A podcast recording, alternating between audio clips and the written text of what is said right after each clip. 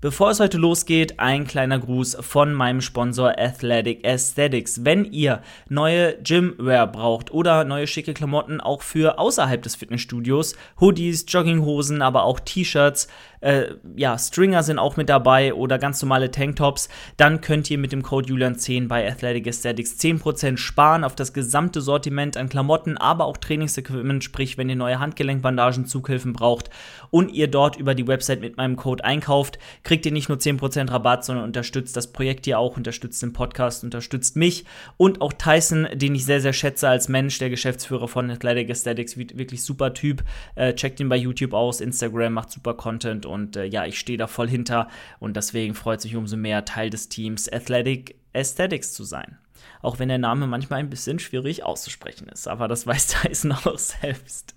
Naja, wie auch immer, heute soll es auch um das Thema Kleidung bzw. Klamotten gehen und äh, zwar um das Thema das richtige Schuhwerk im Training. Und ähm, man muss dazu sagen, ich habe natürlich noch nicht alle Schuhe hier selbst getragen, die ich heute vielleicht ansprechen werde, aber ich rede natürlich auch viel mit, ähm, mit anderen Trainierenden, mit anderen Coaches, mit ähm, Menschen, die ich jeden Tag im Studio sehe und hole mir da Feedback ein. Und ähm, generell geht es ja auch um die Basics. Was, für, was sollten die Schuhe mitbringen? Wie sollten die Schuhe aussehen, um euch im Krafttraining, im Fitness, Fitnesstraining, im Gym ähm, bestmöglich zu supporten, zu unterstützen? Und welche Fehler kann man auch bei der Schuhauswahl, bei ähm, äh, ja, der Wahl der, der Trainingsschuhe äh, machen und auf was gilt es da zu achten, welchen Übungen, welchen Einheiten sind vielleicht die einen Schuhe besser als die anderen, über das alles sprechen wir heute. Vielleicht erstmal so zu meiner kleinen Historie, wie ich äh, an mein richtigen, richtiges Schuhwerk gekommen bin, weil ich bin ja momentan ein enorm großer Fan und hier an dieser Stelle alle Marken, die ich jetzt nenne, das ist nicht gesponsert oder was weiß ich,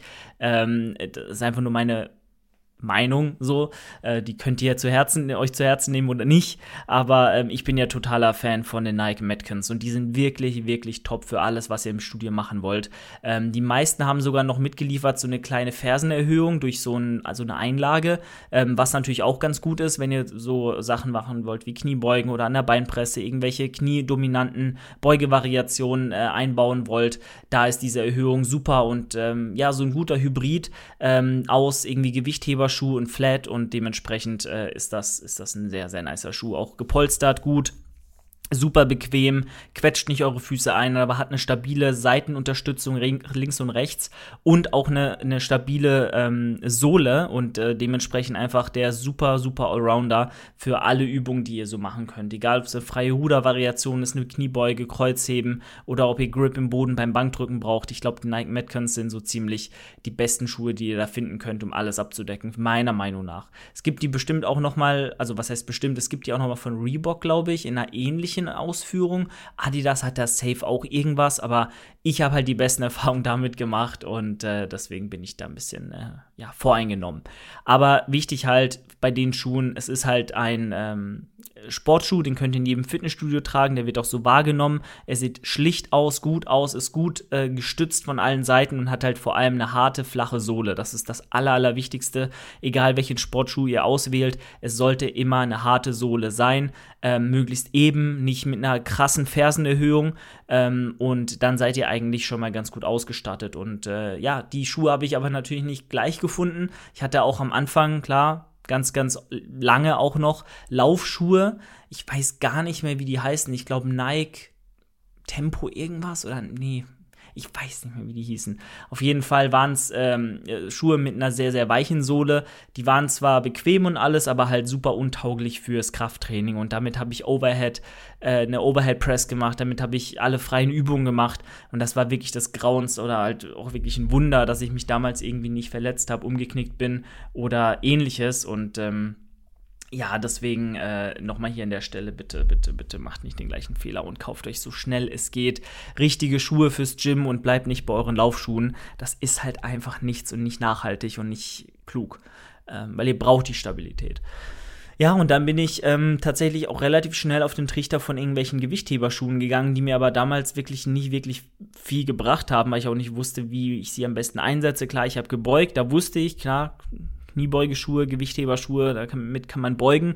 Ähm, ich wusste auch schon um den Knievorschubsvorteil, beziehungsweise dass ähm, die den Support im, im, im, im, äh, Fußgelenk, dass da quasi ähm, supported wird und ich mein Knie weiter nach vorne schieben kann, ein bisschen aufrechter beugen kann, dass mir das eben ermöglicht wird, das wusste ich. Aber ich, äh, weiß ich habe da nicht so wirklich den, den Vorteil draus gezogen und äh, wusste auch nicht, dass ich ähm, mich dann gar nicht so weit mit dem Oberkörper weiterhin nach vorne lehnen muss, wusste auch nicht, äh, wie weit ich stehen muss, wusste auch nicht, wie ich überhaupt quad-dominant beuge. Also ich wusste halt gar nicht so um den Vorteil dieser Schuhe, ähm, außer dass sie halt stabil waren. So, das, das war mir klar. Ähm, und dementsprechend habe ich die auch überall getragen. Ich habe die auch beim Bankdrücken getragen. Ich habe die in allen Übungen getragen, obwohl sie da dann teilweise gar nicht mal so cool sind. Gerade auch was Kreuzhebevariationen angeht. Holy shit, überhaupt nicht, äh, überhaupt nicht mal so gut. Also überhaupt nicht mal so gut. Gar nicht mal so gut. Und äh, das war so ein Riesenfehler. Und dann äh, irgendwann, klar, setzt man sich mehr damit auseinander und dann weiß man auch warum. Und dann bin ich auch äh, relativ zügig, ich glaube, vor drei, vier Jahren zu meinen Nike Metcons gekommen und wie gesagt, seitdem dort und sehr happy. Ähm, ja, aber jetzt vielleicht mal vorab, äh, wann machen denn überhaupt Gewichtheberschuhe zum Beispiel Sinn? Ich habe jetzt schon von Nike Metcons als Allround-Schuh äh, geschwärmt, aber Gewichtheberschuhe haben natürlich auch ihren Platz und bei vor allem bei den Übungen dann, die sehr kniedominant äh, mit einer Knieflexion ausgeführt werden sollen. Wenn ihr auch den Quad gut spüren wollt, den Quad isolieren wollt, auch möglichst äh, dominant aus dem Quad rausarbeiten wollt, dann sind Gewichtheberschuhe immer eine gute, gute Sache, weil es euch einfach, wie schon erwähnt, ermöglicht, aufrecht zu bleiben, aber teilweise, also trotzdem das Knie weit nach vorne zu schieben, auch teilweise ein bisschen enger zu stehen, was dann weniger Innen- und äh, Außenseite des, ähm, beziehungsweise Innenseite in dem Fall des Oberschenkels mit äh, reinzieht in die Übung und da einfach isolierter, isolierteres Arbeiten ermöglicht. Genau, außerdem bringt es euch natürlich in eine vorteilhaftere Position, so weil der Kraftübertrag einfach, ich sag mal, ähm, ein bisschen, bisschen besser ist. Ihr habt eine sehr flache, harte Sohle, seid stabil auf den, also steht stabil und ähm, müsst dann nicht unnötig viel Fokus auf, ich sag mal, Stabilität nach außen hin oder, oder generell durch eine weichere Sohle oder durch ein instabileres ähm, äh, durch einen instabileren Stand ähm, in, in, Kauf nehmen. Also da seid ihr safe und das gibt immer ein gutes Gefühl während der Beuge, während der Beinpresse, während dem Ausfallschritt und das sind auch die drei Übungen, wo ich sage, da macht das definitiv Sinn. An jeder Beinpresse quasi ist das relativ sinnvoll, das eventuell für sich zu nutzen, wenn man denn sehr quad-dominant beugen möchte. Auch an der Hackenschmidt-Kniebeugemaschine äh, kann das sehr, sehr sinnvoll sein. Ähm, aber ihr müsst da auch immer eine Needs-Analyse machen und gucken, erstmal, äh, habe ich nicht vielleicht von Grund auf schon diese gute Sprunggelenksmobilität? Übrigens, ich habe vorhin Fußgelenksmobilität gesagt. Perfekt halt Sprunggelenksmobilität. Ich weiß nicht, ob das ist vielleicht auch im Endeffekt egal, was ich da sage, aber ihr wisst, was ich meine.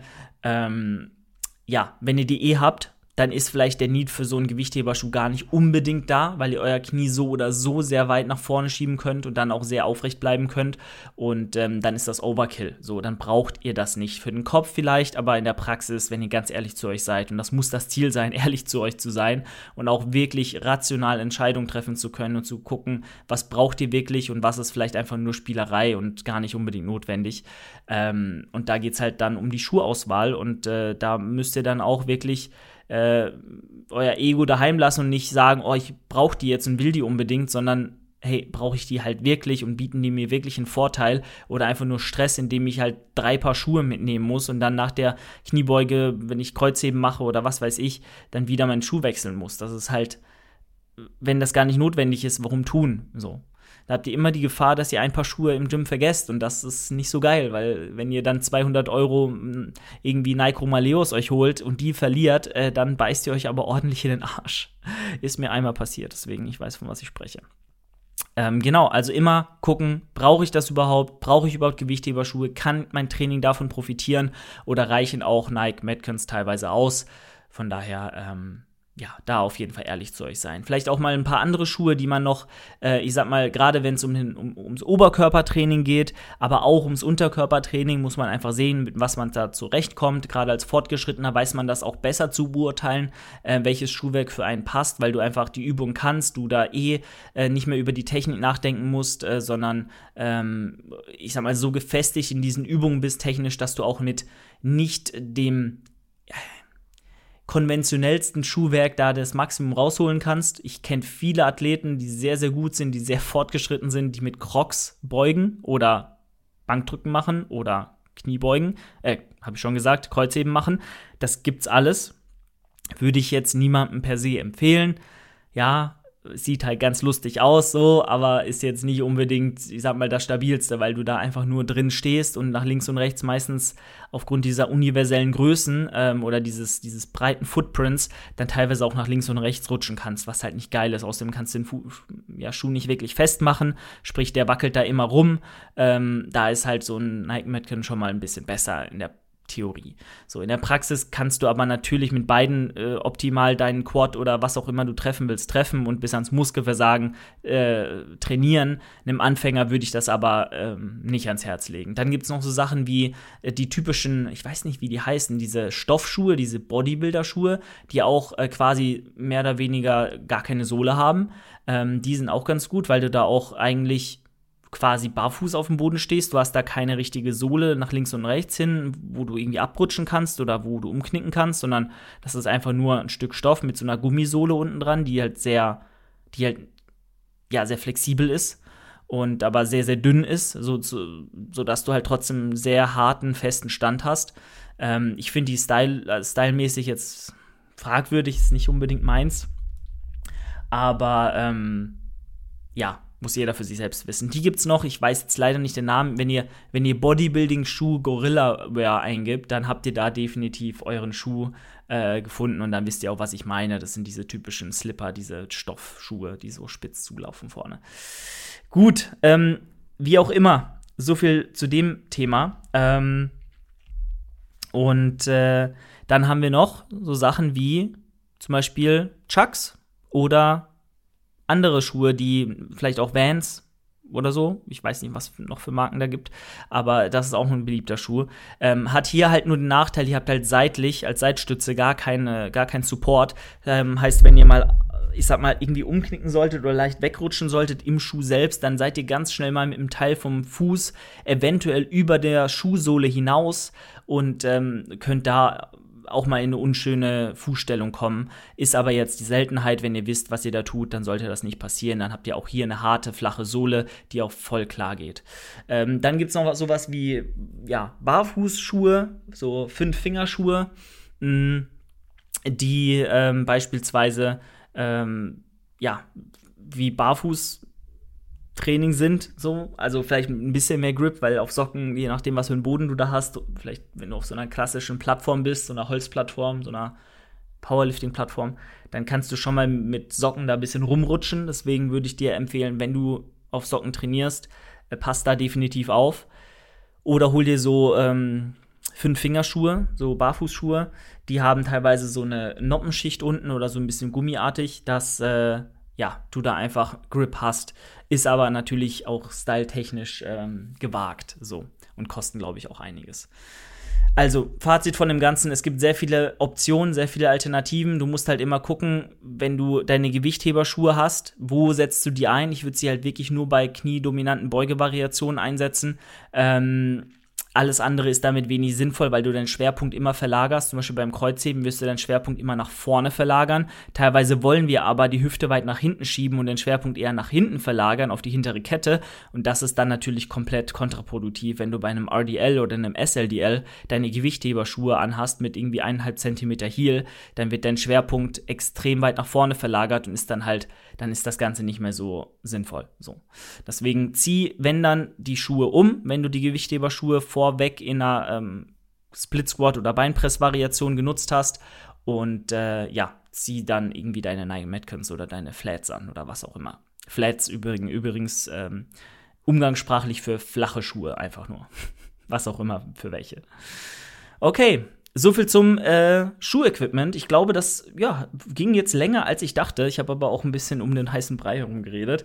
Ihr könnt mir ja mal gerne schreiben, welche Schuhe ihr gerne so nutzt. Und äh, ja, das würde mich mal interessieren, ähm, ob vielleicht das eine oder andere neu für euch war, ob ihr vielleicht Inspiration habt, euch vielleicht jetzt auch mal hier Nike Metcons zu holen. Ähm, macht das bitte.